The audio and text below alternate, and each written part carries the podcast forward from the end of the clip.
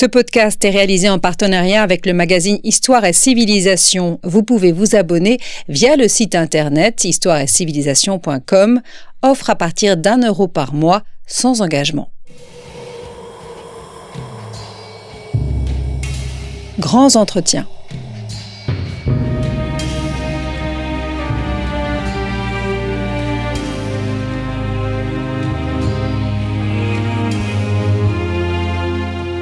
On retrouve Christophe Dickès.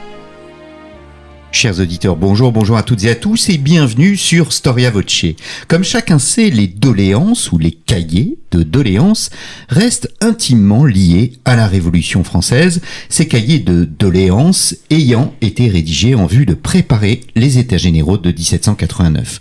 On y faisait part de ses souhaits, de ses récriminations, autrement dit de ses vœux ou donc de ces doléances. On sait moins, cependant, que les doléances étaient un usage autant de l'époque médiévale que de l'époque moderne. Storia Voce vous propose de vous arrêter sur une pratique, la plainte politique, qui, sous l'Ancien Régime, visait à réguler les rapports entre les gouvernés et les gouvernants.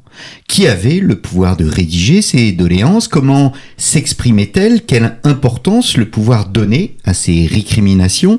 Les doléances constituaient-elles une délimitation du pouvoir monarchique? C'est ce que nous allons voir avec Michel Boubenicek. Michel Boubenicek, bonjour. Bonjour, bonjour Christophe Dickès. Merci d'avoir répondu à notre invitation. Ce n'est pas la première fois que je vous reçois à ce micro, puisque nous avons célébré le bicentenaire de l'école que vous dirigez, l'école des Chartres, et vous revenez à notre micro afin d'évoquer un ouvrage euh, donc publié par l'école des Chartres, Doléance, la plainte politique, voie de régulation des rapports gouvernés-gouvernants, 13e, 18e siècle, donc un ouvrage que vous avez dirigé avec François Foronda. C'est un ouvrage à la croisée de l'histoire politique institutionnelle de L'histoire du droit aussi, c'est un ouvrage pluridisciplinaire. Tout à fait. Et j'aimerais revenir en fait sur sa sur sa genèse. Euh, contrairement à ce que le titre et, euh, et, le plan pourraient faire croire, en fait, il ne s'agit pas d'actes de colloque, euh, mais bien d'un volume collectif qui constitue le, résultat d'un groupe de travail qui s'est réuni sous ma direction à, Besançon, à l'université de Franche-Comté, entre 2011 et 2016. Donc juste avant que je, je n'arrive à, à l'école des chartes, à l'école nationale des chartes.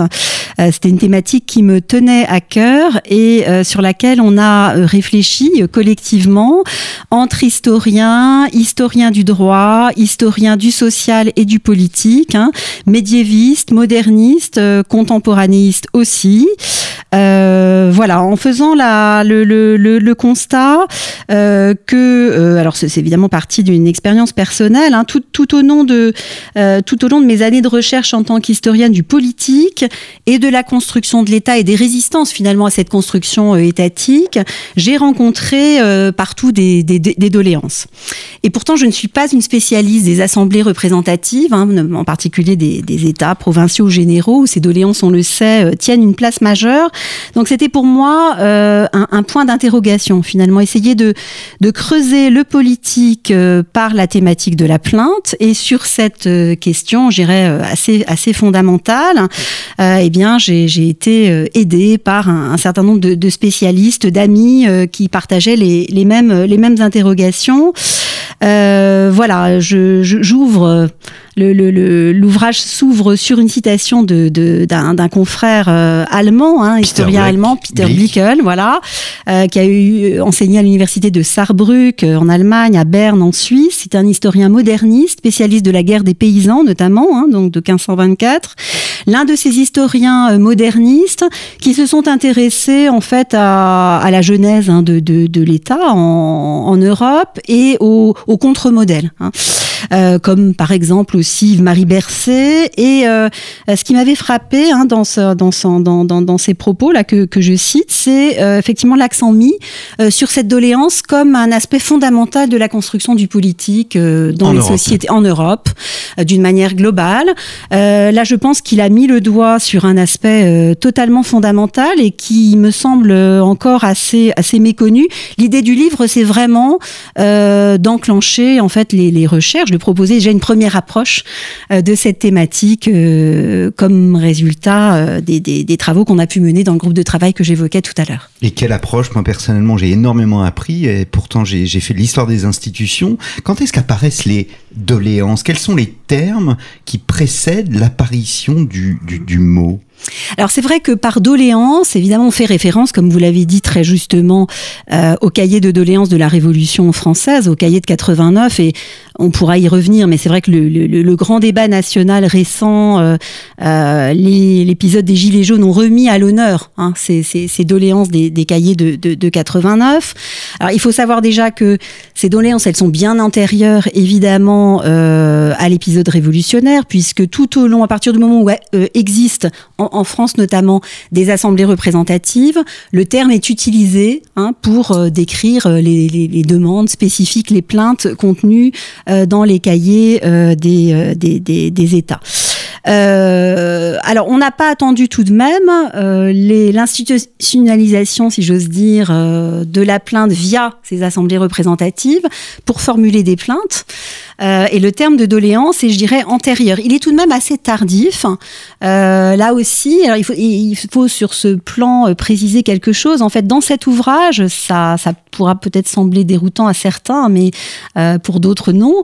L'accent a été volontairement mis en fait sur la terminologie de la plainte politique, donc les termes en fait qui permettent de la tracer hein, dans les sources, de même que sur les supports de cette de cette plainte.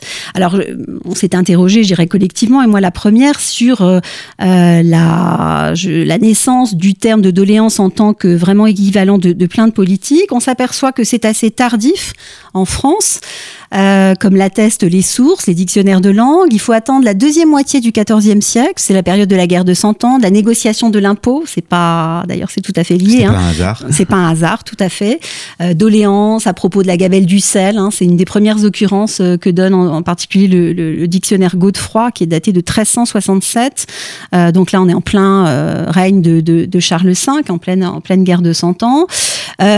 auparavant, doléance, le verbe aussi euh, se doloir, douloir, qui veut dire se plaindre, euh, existe, mais euh, ont des acceptions, je dirais plutôt plus littéraires, euh, des sens plus poétiques, à partir de la seconde moitié du XIVe siècle, hein, via, dans le contexte de la guerre de Cent Ans, de la négociation de l'impôt, des, États, de l'institution des États, eh bien, on voit apparaître vraisemblablement vraiment cette acception politique, et ça sera institutionnalisé, si j'ose dire, avec la, convocation récurrente des États généraux. Je pense évidemment à ceux de Tours en 1484, une fois l'épisode de la guerre de Cent Ans euh, clos. Mais là, on, part vers l'époque moderne et on, a donc un emploi, je dirais, assez, récurrent. Alors, c'est pas le seul terme qui est, euh, employé, hein, bien sûr.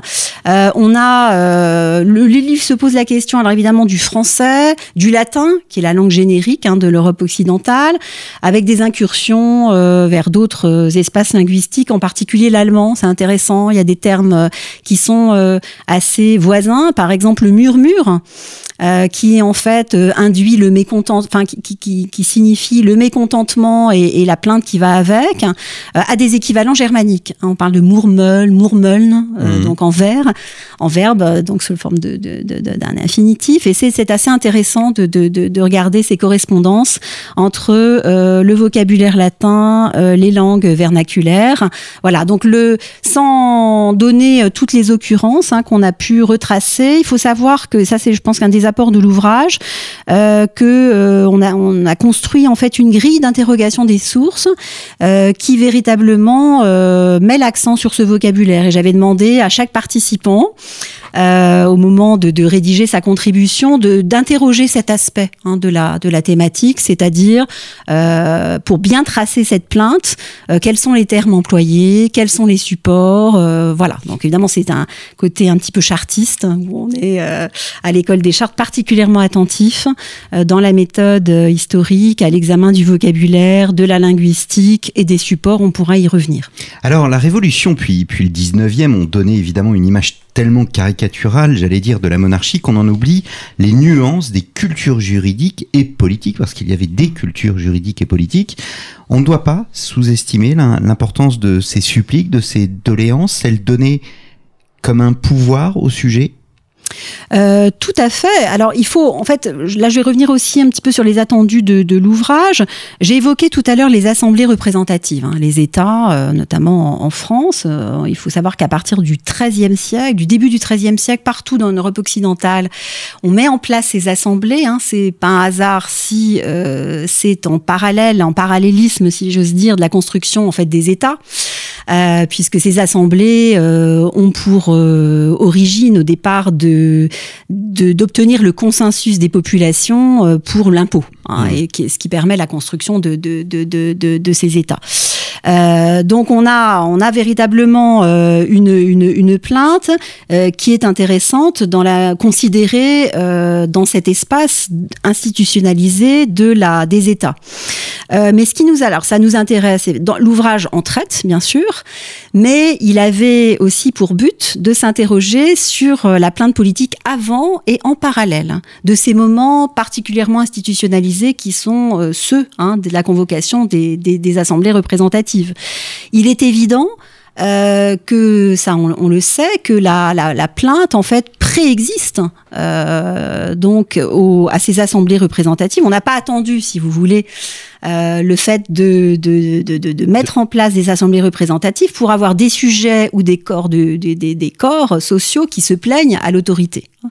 Euh, et là, euh, j'aimerais revenir peut-être sur ce qu'est le gouvernement au Moyen Âge, hein, puisque bien non, à partir du moment où on a des, des gouvernements, des princiers monarchiques établis, hein, même s'ils sont pas encore forcément très très centralisés, on a, je dirais, l'exigence hein, d'un bon gouvernement gouvernement Hein, qui est un, un topos hein, de, la, de la culture politique européenne, euh, avec une double racine qui est à la fois, je dirais, antique et euh, donc philosophique, euh, politique. évidemment, je pense à Aristote et à son, euh, son acclimatation, si j'ose dire, dans la, dans la culture politique européenne, bien sûr, mais aussi au fait que tous ces gouvernements, euh, et ça il faut le rappeler parce qu'on on, on perd aujourd'hui dans nos sociétés sécularisées cette, cette vue des choses, ce sont des gouvernements chrétiens, donc euh, justifiés hein, par, euh, par euh, une adhésion à, une culture qui est la culture chrétienne.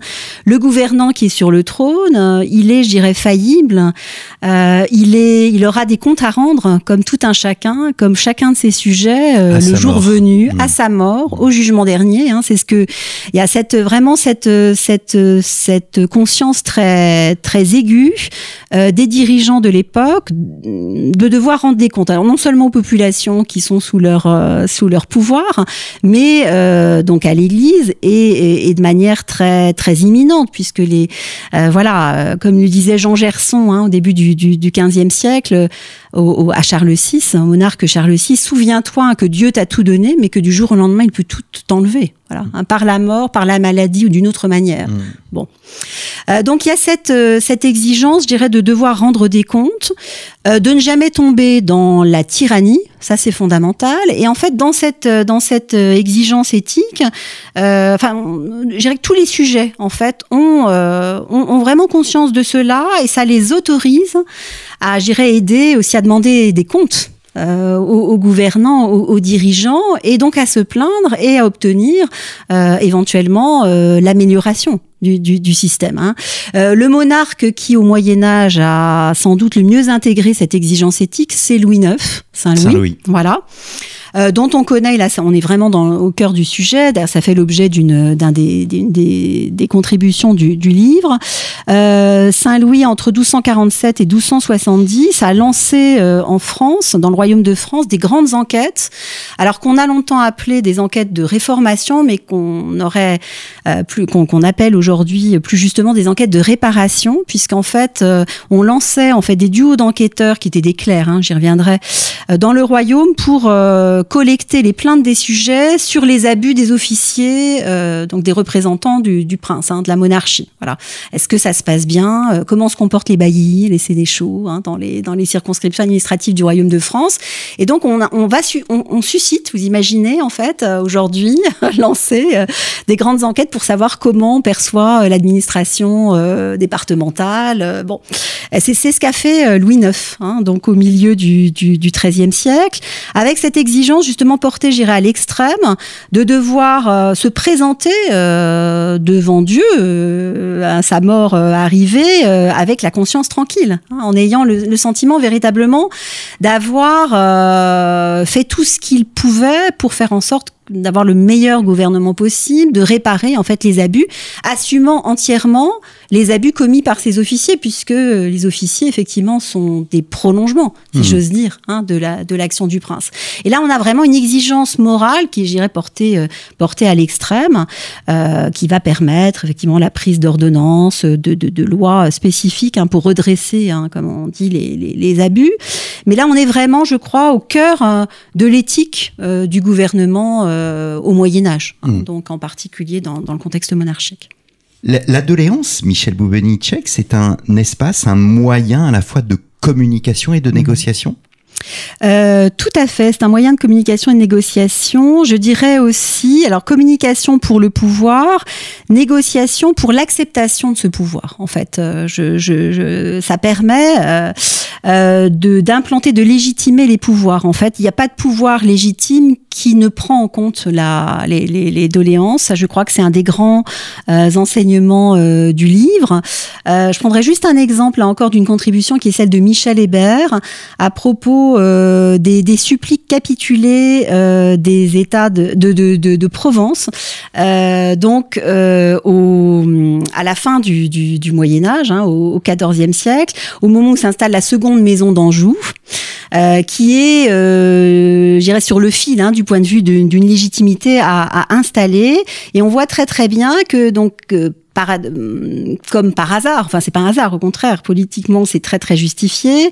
Euh, ces suppliques capitulées qui demandent réponse se multiplient au moment où s'installe hein, la nouvelle euh, la nouvelle maison d'Anjou, et donc la réponse qu'on va apporter, en fait que, que celle-ci va apporter à ces euh, doléances, réitérées, euh, amplifiées, permet évidemment, on comprend très bien, d'installer euh, dans sa légitimité le nouveau pouvoir comtal.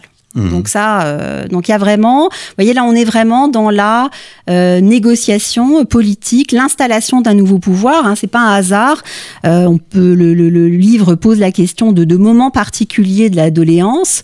Les transmissions dynastiques, les changements de règne sont évidemment des moments privilégiés pour pousser des demandes et, et faire en sorte qu'elles soient honorées, qu'on y réponde le plus possible. Les doléances sont opportunistes. La doléance est écrite, mais elle peut être aussi orale, elle est dite de bouche. Alors oui, alors c'est intéressant. Alors l'oralité d'une manière globale euh, est souvent présente, y compris dans les dans les dans les supports écrits. Hein. C'est ça qui est, qui est, qui est intéressant. Je crois qu'il y a en fait euh, le souci de de coller à euh, vraiment au, rituel hein, qui est celui de la demande, qui est un rituel qui s'apparente, qui est pas très loin en fait de la de la, de la j'évoquais tout à l'heure la le pro profond contexte de société chrétienne, en fait, on, on voit bien que ces suppliques, ces doléances, elles, euh, en rituel, elles s'apparentent aussi à une posture euh, quasi pénitentielle, en mmh. fait. Hein, euh, donc, euh, on se place en position comme le comme le croyant vis-à-vis -vis de Dieu, le sujet vis-à-vis -vis de l'autorité, se se pose euh, vis-à-vis de lui d'une manière humble. Hein, il pose sa, sa requête euh, de, de, de manière euh, humble et révérente. Et c'est cette posture pénitentielle de révérence hein, qui permet aussi la performativité de la, de la demande. C'est-à-dire de, de la posture pénitentielle permet d'être sûr euh, quasiment d'obtenir satisfaction. Hein. Donc euh, l'oralité euh, des, des, sources écrites euh, est souvent destinée à, à retrouver euh, ce rituel ou en tout cas à le manifester. c'est aussi, alors ça dépend effectivement du, du, le hasard des sources fait qu'on a parfois trace, mais c'est assez rare euh, des palabres euh, qui entourent euh, effectivement certaines conversations, des voilà, des, certaines certaines plaintes, du lien entre le, donc la donc les, les, les, les, voilà les conversations et la plainte. Il est, il est difficile en fait les sources, il est difficile au Moyen Âge en particulier d'avoir des traces hein, de, de l'oralité. Les conversations n'étaient pas enregistrées, mais parfois effectivement les, les sources écrites font état de ces étapes de de la négociation politique et c'est extrêmement passionnant. Vous êtes bien à l'écoute de Storia Voce et je reçois Michel Boubenicek qui a dirigé avec François Foronda l'ouvrage Doléance consacré à la plainte politique aux époques médiévales et modernes. Nous vous rappelons que ce podcast vous est offert par la rédaction d'Histoire et Civilisation avec le soutien de l'association Storia Voce et vous pouvez toujours d'ailleurs soutenir notre association. Faites un don en cliquant sur le lien en haut de la page d'accueil de notre site internet storiavoce.com comme d'habitude, contre un don, eh bien, vous pouvez toujours recevoir un livre de votre choix ou bien même un abonnement à la revue Histoire et Civilisation. Qui rédige les doléances Michel Boubenicek Est-ce que c'est un pouvoir réservé? Euh, Est-ce que l'individu est isolé ou au contraire, est-ce qu'il doit faire partie d'un groupe? Pour que sa hmm. doléance soit prise en compte Alors oui, alors euh, c'est tout le, le, le, problème du, de la demande individuelle, de la demande collective. Euh, un point que j'ai pas eu le temps encore d'aborder de, lors de cette, euh, cette conversation, euh, c'est le lien entre la, la, la, la, demande, la requête et la plainte. Hein. Qu'est-ce qui fait la différence entre une simple, enfin une demande et, et, une plainte politique hein. Hmm. Donc pas seulement. je pense que c'est effectivement le, le critère du collectif. Hmm. C'est-à-dire qu'en fait, on, on s'exprime euh, au nom du bien commun, hein, euh, enfin en tout cas d'un bien collectif euh, qui est recherché et pas pour un intérêt personnel. Voilà, ça c'est vraiment fondamental. donc, donc effectivement, on a qui rédige la plupart du temps. Alors matériellement, il faut vraiment bien maîtriser l'écrit. Euh, ça dépend effectivement du contexte de la plainte. Si on est dans un contexte d'assemblée représentative que j'évoquais tout à l'heure, j'évoquais ou d'enquêtes suscitées par le pouvoir, hein, telles les enquêtes de, Saint-Louis. Évidemment, on a un personnel d'écriture qui est souvent clérical euh, qui, qui, couche hein, la, la, plainte par écrit. Pour les grandes enquêtes de, de Louis IX, euh, ce sont euh, donc des clercs séculiers ou des frères mendiants, un deux par deux, qui vont collecter les plaintes et qui les couchent par écrit. Bon, euh, dans le domaine euh, quand la plainte émerge dans le contexte des assemblées représentatives, c'est pareil. Vous avez tout un personnel d'écriture qui s'apparente à celui des bureaux d'écriture et des, des, chancelleries. Mais d'une manière globale, pour en revenir sur qui, euh, qui dicte en fait, hein, donc on revient vraiment, on est vraiment dans le dans le dans l'esprit du, du, du, collectif. Ça c'est important. une, une demande individuelle, une supplique individuelle, une requête, on peut on peut être mécontent, hein, avoir besoin d'un avancement, qu'on un clerc ou un laïc, mais ça suffit pas. Ça c'est pas ce qu'on appelle une plainte, euh, une plainte politique. Hein. Pour avoir une plainte politique, il faut avoir une demande de type collectif, donc s'exprimer au nom d'un corps euh, social, d'un groupe social donné à un instant T, euh, avec effectivement certains d'entre eux ou un personnel ad hoc qui, qui tient, qui tient la, la plume. alors c'est intéressant cette notion de collectif parce que ce qu'on constate dans ce livre à travers divers exemples, c'est que le fait de s'exprimer collectivement au nom d'un groupe, le fait aussi exister et permet aussi de le constituer. Hein. Euh, notamment, vous avez dans, l'ouvrage euh, une belle contribution à propos de la Flandre médiévale. On voit bien que euh, la, la, la, plainte des communes flamandes auprès de l'autorité princière permet d'associer progressivement à l'oligarchie euh, marchande des villes, le petit peuple, hein, ce qui n'était hmm. pas le cas au départ. Donc on hmm. voit bien que le corps politique urbain se constitue dans sa globalité grâce à la plainte. Hein. On a pas mal d'exemples de ce type dans le, dans le livre et c'est intéressant. Il y a un autre exemple intéressant, euh, c'est l'exemple donné par Hugues Dossy à propos euh, de la plainte des, des réformés euh, des plaintes euh, qui remontent de manière générique à l'autorité royale euh, dans la seconde moitié du, du XVIe siècle. Hein, c'est le contexte des, des, des, des, guerres de religion. Et là, on voit bien là aussi que ces plaintes servent à faire signer les meneurs, les chefs du parti, à constituer des élections pour avoir des représentants auxquels on va aussi faire signer euh, les demandes qui remontent à l'autorité royale. Donc on voit bien que par la plainte, le collectif se constitue. Il existe déjà, mais il est encore davantage euh, officialisé, institutionnalisé, si j'ose dire, euh, par, le, par le, le fait de devoir formuler cette plainte hein, par le processus d'élection, de signature. Et, et, le livre apporte sur ces, ces questions-là, je pense, des, des, réponses intéressantes avec mmh. des cas. Quelle est, quelle est, la volonté de, de ces personnes qui porte plainte entre guillemets. Est-ce que c'est une volonté de participer au pouvoir, de, de préserver des droits et des privilèges, tout en, rappelant que voilà nous vivons dans une société de multiples droits et de multiples privilèges, ou est-ce qu'il s'agit de dénoncer des abus du pouvoir? Je crois que c'est un petit peu tout. Ce sont les trois aspects. On peut, on aura, on, a évidemment, ça c'est assez générique, euh, la dénonciation des défauts du système, hein, donc d'une société à un instant T, une justice qui fonctionne mal, les abus des officiers, j'ai déjà euh, cité. Donc ça c'est assez classique, euh, notamment dans les enquêtes, quand le pouvoir princier ou monarchique suscite l'enquête, c'est ça. En fait, il veut avoir un retour sur les dysfonctionnements du système, avec effectivement en ayant finalement des, fusibles qu'on va pouvoir faire sauter. le, terme, je crois, est très contemporain, hein, mais, enfin, je, l'emploie volontiers pour euh, lier, euh, enfin aborder la, question de ces officiers euh, auxquels on s'en prend pour pas s'en prendre au monarque ou au hmm. prince hein, directement. Donc ça c'est assez assez classique. la défense effectivement des intérêts corporatistes des groupes sociaux c'est aussi une constante. Ah, moi j'ai pas mal travaillé. Il y a un article donc un, des, des, chapitres de l'ouvrage qui en traite sur la défense des intérêts du, du corps nobiliaire, en particulier dans le contexte de de l'entre-deux bourguignon euh, et puis, il y a aussi tout de même euh, une volonté de participation euh, au pouvoir. Hein. Il est évident que quand on traite des doléances de la noblesse, et juste au Moyen Âge ou à l'époque moderne, eh bien, on sent très très fort derrière la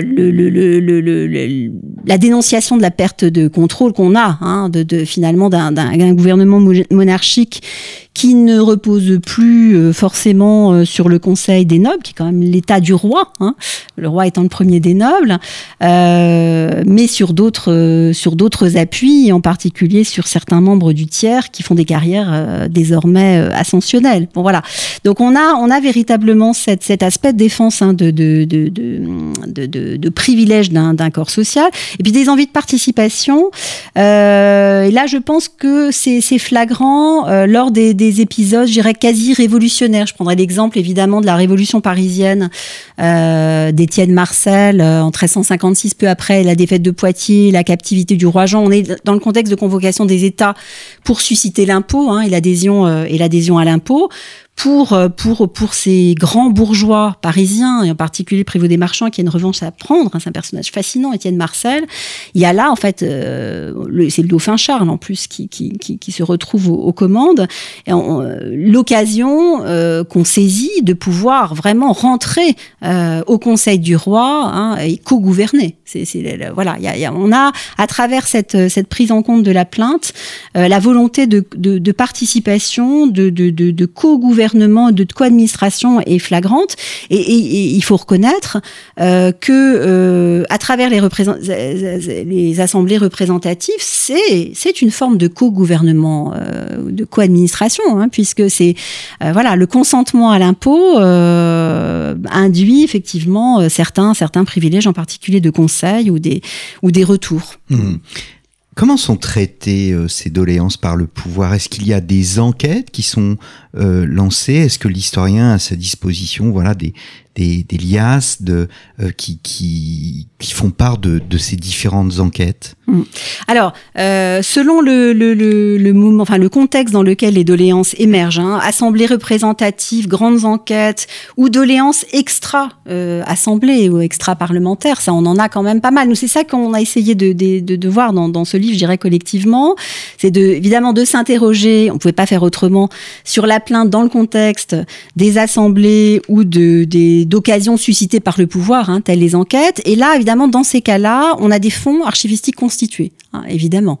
On va conserver des séries de cahiers euh, des États, on va conserver des rouleaux ou des registres d'enquête. Donc c'est assez, c'est assez fascinant, c'est précieux pour l'historien, mais c'est rare euh, parce que euh, vous avez parallèlement à ces fonds constitués, vous allez avoir générique aussi du fonctionnement du politique dans ces sociétés prédémocratiques des plaintes spontanées. C'est-à-dire que ce qu'on j'ai pu dire tout à l'heure de l'exigence de bon gouvernement fait que le sujet euh, donc collectivement se sent autorisé à déposer hein, des demandes, euh, souvent de, de, caractère contraignant, vraiment avec un caractère de plainte politique. Et là, en revanche, c'est beaucoup plus compliqué. Il n'y a pas forcément de série identifiée. On tombe en fait sur ces, sur ces plaintes qui peuvent prendre la, la, forme de mémoire, euh, par exemple de demandes auxquelles éventuellement annoter par, par l'autorité. Il y a, y a du hasard archivistique dans tout ça. C'est pas toujours évident. Et puis surtout pour avoir, je dirais, la, trace première hein, de ces plaintes. En revanche, il est une grande source euh, et ça va nous permettre de, de, de peut-être de passer à la, à la, prise en compte et à l'efficience de ces plaintes. Une grande source euh, qui nous permet de, de les connaître, ce sont les, les réponses données par le pouvoir, à savoir les actes qui sont fondés. Hein, sur des demandes ou des plaintes. Et là, euh, on a une mine parce qu'on s'aperçoit que le législatif, euh, euh, la prise de décision, elle est souvent motivée dans les préambules hein, mmh. des ordonnances et des lettres royales par, par très clairement la reprise d'une doléance émise, des formules très très claires du type oui la complainte de nos chers sujets de tel endroit, etc. Oui la complainte et voulant faire droit aux demandes de justifier de tel ou tel corps, eh bien, nous avons pris telle ou telle euh, décision. Hein. donc, on a euh, deux niveaux de connaissance de ces plaintes, finalement. Des et on a plus d'ordonnances que de plaintes. Oui, exactement, hmm. tout à fait. Et c'est mm. ça qui est intéressant, c'est que euh, pour, pour aborder la question effectivement des supports, euh, la question de la diplomatique, hein, donc de, des supports de, de, de, ces actes, la façon dont ils sont rédigés, on a les diplomatistes qui sont des spécialistes un, un peu particuliers, ont pu constater euh, que dans cette diplomatique, par exemple royale ou princière, on a très très peu d'actes euh, qui sont dits euh, du propre fait du prince, hein, ce qu'on appelle en latin motu proprio, c'est-à-dire voilà, ça tombe du ciel. encore voilà. pour le pouvoir pontifical. Exactement. Euh, mais que la plupart, en fait, sont euh, des réponses, je dirais c'est de tout temps, à des demandes, voire à des plaintes hein, de, des administrés, des sujets de, de, de l'époque. En fait, on, on, va en fait apporter des réponses. L'action euh, politique, législative, elle se veut une réponse euh, à des dysfonctionnements constatés, à des demandes formulées, euh, à des plaintes émises. Et c'est très très clair. Hein, le préambule des actes royaux, euh, des ordonnances. Sophie Petit-Renaud, qui a, est une spécialiste de la, de la, de la fabrique de la loi hein, du roi à la fin du Moyen Âge, donne livre dans l'ouvrage une, une, belle contribution qui montre que la plupart des ordonnances royales qui sont prises entre 1300 et 1450 font écho euh, à des euh, donc justement à la à des demandes très notamment à la à la rumeur hein, du, du, peuple euh, donc à, vraiment euh, qu'il s'agit d'éteindre euh, sous sous peine de de, de, de, de risquer la, la, sédition la, la rébellion. Et finalement faire loi permet de dire que le roi a bien entendu qu'il a pris les mesures et ça désamorce la contestation potentielle qu'on voit émerger euh, à travers ces plaintes. Alors justement, une des formes de la contestation pourrait être la littérature politique. Mhm. Est-ce qu'on peut considérer la littérature politique comme une forme de doléance? Tout à fait. Alors vous avez toute une, une, partie de la... Évidemment, je vais parler du Moyen Âge que je connais euh, un petit peu mieux que, que le reste, si j'ose dire. Euh, il y a toute une forme de littérature qui, euh, qui, est, qui, est, très politique et qui, qui, fait une large place à... Enfin, qui, constitue une forme de plainte déjà hein, sur, sur les dysfonctionnements d'un système, d'une société, les états du monde, hein, le genre des, des états du monde, les miroir tendu au prince, bien souvent, évidemment, on, va lui euh, très très clairement euh, lui mettre, euh, si j'ose dire, sous le nez ce qu'il faut éviter d'être, à hmm. savoir ce fameux tyran, remédier aux abus. Hein, donc hmm. ça, évidemment, le, et là encore, c'était une question qu'on a pu se poser, c'est finalement la, la, question à, travers ce groupe de travail et donc les résultats donc sont présents dans, dans l'ouvrage, le lien entre les plaintes en tant qu'acte de la pratique Hein, donc euh, émis euh, par euh, des groupes de pression, des groupes de sujets ou dans le cadre des assemblées que j'évoquais, et la littérature de l'époque, hein, pas forcément politique, mais la, littérature tout court. Et on voit très très bien que c'est très poreux.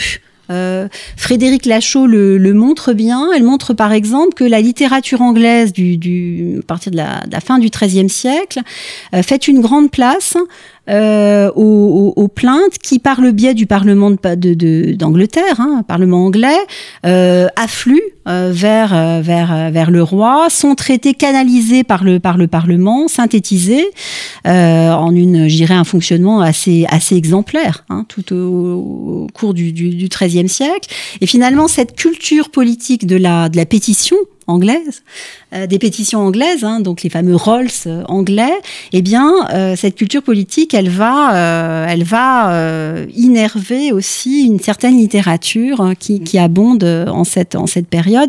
Les exemples sont multiples. Hein, dans, le, dans le livre également, François Foronda traite de la prise en compte des, des, même des citations de plaintes dans certaines chroniques de la, de la Castille de la, de la fin du Moyen Âge, en montrant bien que le fait de les citer et de montrer euh, que le roi euh, y a euh, donné réponse permet bien de prouver par A plus B qu'il n'est pas un tyran. Hmm, hmm. Alors, on, va se transporter dans l'époque moderne, euh, on a tous l'image des, des, fameux placés, voilà, ces, mhm. ces, petits billets euh, qui étaient euh, donnés notamment lors du lors du, du souper du roi ou du, du déjeuner du roi. Est-ce que les placés peuvent être considérés comme une forme particulière de des doléances? Non, je crois que c'est une c'est une des formes. Hein. L'ouvrage fait la part des choses, enfin essaie de tracer tout au long de la période considérée, hein, c'est-à-dire donc début 13e jusqu'à la Révolution française, les différentes formes prises par ces types de demandes particulières que, constituent les plaintes. Donc on a la consigne, c'était, je l'ai dit tout à l'heure, hein, d'essayer de, euh, de, tracer à la fois dans le vocabulaire et la matérialité, donc manuscrits, imprimés, tous les types euh, de demandes à portée euh, politique et à enfin, signification de, de plainte politique. Donc euh, là, je dirais que ce, votre question m'amène à, à, la à la, à la, matérialité des supports et peut-être au fait, pour l'époque moderne, à, à, ce qu'amène l'imprimé. En fait, le fait, effectivement, potentiellement, de pouvoir euh, non plus seulement remettre une demande manuscrite, donc euh, qu'on peut effectivement dupliquer, mais quand même euh, de manière un petit peu plus longue et délicate qu'avec l'imprimé. à partir du moment où le placet, par exemple, est imprimé, on frôle le pamphlet, il y a une diffusion qui, qui, est beaucoup plus vaste. Udossi l'a bien montré justement par rapport à cette littérature, hein, cette, cette production de doléances dans le contexte des guerres de religion, avant même d'être mise au roi, elles étaient imprimées et diffusées. Donc là, on est vraiment à la à la lisière entre euh, euh, la plainte au souverain et puis pamphlet politique. C'est intéressant. Hmm. Que dit un, tel usage de, de, la plainte du régime monarchique? Peut-on dire que la doléance, au fond, délimite le pouvoir, qu'elle le régule? Euh, oui, je pense que c'est une, à la fois un instrument de contestation, de régulation et je dirais de légitimation du pouvoir, hein, euh, du pouvoir politique, soit princier, euh, princier ou, ou monarchique. On a, on a véritablement cette, cette négociation permanente que j'évoquais, que j'évoquais tout à l'heure. voilà, en fait, le, le pouvoir laisse en permanence affluer la plainte pour mieux la traiter et il en tire, il en fait une source de, de, de, de légitimité. Hmm. Hein, c'est évident. Euh, là, je prendrai euh, l'exemple qui me vient à l'esprit. J'essaie de couvrir, vous, vous l'avez compris, un peu toutes les contributions du livre. Euh, je, je prendrai l'exemple de l'audience de, de, de, de, Castille fondée par euh, Isabelle la catholique en 1477. Hein. Donc en fait, c'est une, il y a toute une inflation euh, historiographique, documentaire. Enfin, on met en valeur véritablement cette cette cette cette fondation euh, pour montrer, pour prouver que la souveraine, qui était pourtant peut-être pas un modèle, enfin donc à propos de laquelle on pouvait avoir quelques doutes hein, quant à euh, son caractère laxiste, euh, bon, euh, ou, très tolérant. Et eh bien, justement, la fondation de l'audience permet de dire, mais ben voilà, on a là une souveraine qui laisse, qui laisse affluer les demandes, les plaintes et qui fait droit. Hein. Donc là, on a véritablement une, une fondation, une légitimation du pouvoir par la prise en compte de la plainte, qui est, enfin, c'est d'une intelligence politique incroyable. Le pouvoir écoute. Voilà, tout à fait. Le pouvoir écoute et fait droit. Euh, et aux demandes. Euh, et ça, c'est assez fondamental. Donc il y a effectivement Euh, c'est un, une négociation, un jeu, je dirais, politique permanent, euh, de donnant-donnant entre, euh, entre les sujets, je dirais, et, et le prince, euh, pour d'une part continuer en permanence à légitimer son autorité, et d'autre part tirer de cette légitimation et de ce dialogue euh, des avantages certains. Hein. Mmh. Euh, autre exemple qui me vient à l'esprit, euh, les, les négociations euh, qu'on peut avoir au moment des entrées, des entrées royales ou princières dans les villes. J'ai en tête en particulier l'entrée de Philippe le Hardy, euh, premier duc valois de Bourgogne à Dijon, dans sa bonne ville de Dijon. Peu après euh, euh, sa prise en main, enfin en tant que, nouveau duc de Bourgogne, euh, eh bien, euh, donc pour être accepté, évidemment, il va devoir faire droit et accepter la re négociation à la baisse euh, de la taxation de, de la ville par les élites. Enfin voilà, Mhm. les élites lui présentent euh, des demandes très très circonstanciées de diminution euh, de l'impôt, diminution auquel on va on va on va faire droit, on va qu'on va accepter parce qu'on est là dans un moment très particulier de mise en place hein, d'une d'une nouvelle dynastie ducale où il y a la nécessité d'effectivement de, de l'acceptation du de l'acceptation du nouveau pouvoir. Donc la négociation et la prise en compte de la plainte fait partie de cette négociation et de cette légitimation euh, du nouveau pouvoir politique. hein. On a en permanence ce jeu. Euh, Il n'y a pas d'acceptation d'un pouvoir quel qu'il soit sans euh, négociation permanente et en particulier droit fait aux doléances et aux plaintes. Je voudrais y revenir parce que vous évoquiez tout à l'heure le moment où on faisait des doléances, par exemple lors d'un Mhm. à l'arrivée d'un nouveau roi. Mhm. Euh, là, vous évoquez l'entrée dans, dans, dans une ville. Euh, il faut encore une fois être opportuniste, c'est-à-dire qu'il y a des moments où euh, qui sont beaucoup plus propices aux doléances que d'autres. Oui, je, je- manifestement. Alors les périodes évidemment de transition politique hein, que j'évoquais, euh, les moments de crise hein, politique, militaire, euh, financière, la guerre de Cent Ans. Là, j'évoquais tout à l'heure évidemment les pressions opérées euh, sur le gouvernement royal au mouvement de la, de la révolution parisienne d'Étienne Marcel, dans le contexte de la perte finalement de la tête politique, hein, puisqu'avec la captivité de Jean II, c'est quand même une situation totalement inédite. Hein, le, royaume est privé de chef, euh, le, roi est prisonnier de l'ennemi, donc euh, évidemment il faut se serrer les coudes. Euh, le gouvernement royal est en, est en, est en fragilité, et donc c'est un moment particulier pour appuyer des demandes et obtenir satisfaction sur ces, sur ces demandes-là. Donc c'est vrai que toutes les périodes de transition, de crise, sont d'ailleurs des moments, c'est pas un hasard, où on convoque les assemblées représentatives, puisqu'il y a aussi euh, cette, volonté d'obtenir des moyens ou d'être conforté. Donc ça, c'est un, moment particulier de demande, mais euh, il faudrait pas réduire en fait la plainte à ces moments, je dirais, privilégiés, exceptionnels de dialogue politique. hein. Il faut, euh, j'espère que le, que le livre contribuera à, à montrer que euh, dans cette exigence de, de perfectibilité, je dirais constante, hein, des, des, des gouvernements euh, euh, de l'ancien régime, ces sociétés prédémocratiques, eh bien la plainte a un rôle générique. Euh, donc et, et que il y a vraiment cette, cette conscience qu'il n'y a pas il y a pas de temps de moments, je dirais, particuliers. Évidemment, ça, ça, peut être plus facile lors de ces, lors de ces temps de crise que, que j'évoquais ou moments de, transition, euh, mais euh, on, peut le faire n'importe quand. Et en fait, c'est ça qu'on essaie de voir. Euh, finalement, s'interroger sur sur, une, une, permanence de la de la plainte politique comme euh, finalement euh, outil de négociation. Euh, pour ça que j'ai on a employé le terme dynamique hein, dans, Mmh. la, dans le titre euh, permanente entre les, les, les gouvernés et les gouvernants. Ce mot de dynamique est très important parce qu'au fond, nous ne sommes pas dans la dans un statisme. Les choses évoluent. On est plutôt dans un rapport certes de domination, mais aussi de coopération. Tout à fait, c'est exactement ça.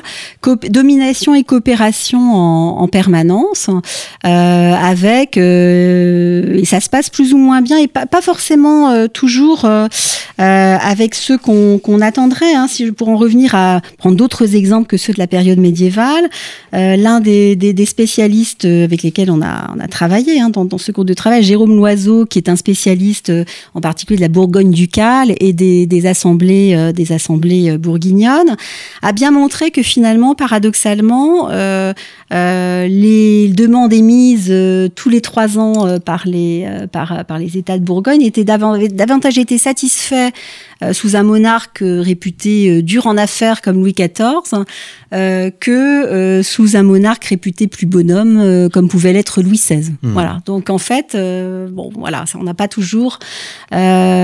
On évoquait des, moments privilégiés ou des personnalités politiques peut-être euh, privilégiées pour obtenir satisfaction. On est parfois surpris du résultat euh, par rapport à peut-être à, ce qui était euh, attendu. Hein. mais effectivement, la prise en main de l'espace bourguignon en général est, constituée peut-être aussi sous Louis XIV un, un, moment aussi privilégié de qui permettait au, sujet de la province d'obtenir davantage. Euh, eh bien, merci. Merci beaucoup, Michel Boubenicek. Peut-être un dernier mot, parce que je souhaitais euh, euh, inviter l'auteur du livre En quête de sources, qui a été publié au moment du bicentenaire. nous ne l'avons pas fait. quelques mots sur ce livre alors, euh, en quête de sources, euh, effectivement, c'est le, c'est un, un, dictionnaire qui a été euh, donc euh, dirigé par par Frédéric Duval dans le contexte effectivement des publications du, du bicentenaire, qui qui interroge en fait non seulement la, évidemment les sources étant l'objet fondamental hein, des enseignements de, de, de, cette école depuis la, la fondation en 1821, qui interroge ces sources, les méthodes qui permettent de les scruter, et la façon dont elles dont elles se fabrique jusqu'aux plus contemporaines, hein, jusqu'aux sources euh, nativement numériques. Donc c'est une manière de revenir sur les enseignements, les méthodes euh, de l'école des chartes, sur l'élargissement aussi des, de, de, de, ces sources telles qu'elles sont considérées, donc l'écrit tous azimuts, y compris nativement numérique. Hein. Et à travers alors des contributions non seulement des professeurs de, et des chercheurs de, de cette maison, du laboratoire de recherche de l'école, mais aussi euh, d'autres spécialistes, euh, à commencer par euh, des anciens de, la maison qui sont effectivement soit chercheurs, enseignants-chercheurs, mais aussi conservateurs. donc on a véritablement un, je pense, un, bel ouvrage qui renouvelle l'approche des fondamentaux de, cette école à la lumière vraiment des, des, toutes dernières évolutions de notre, de notre institution.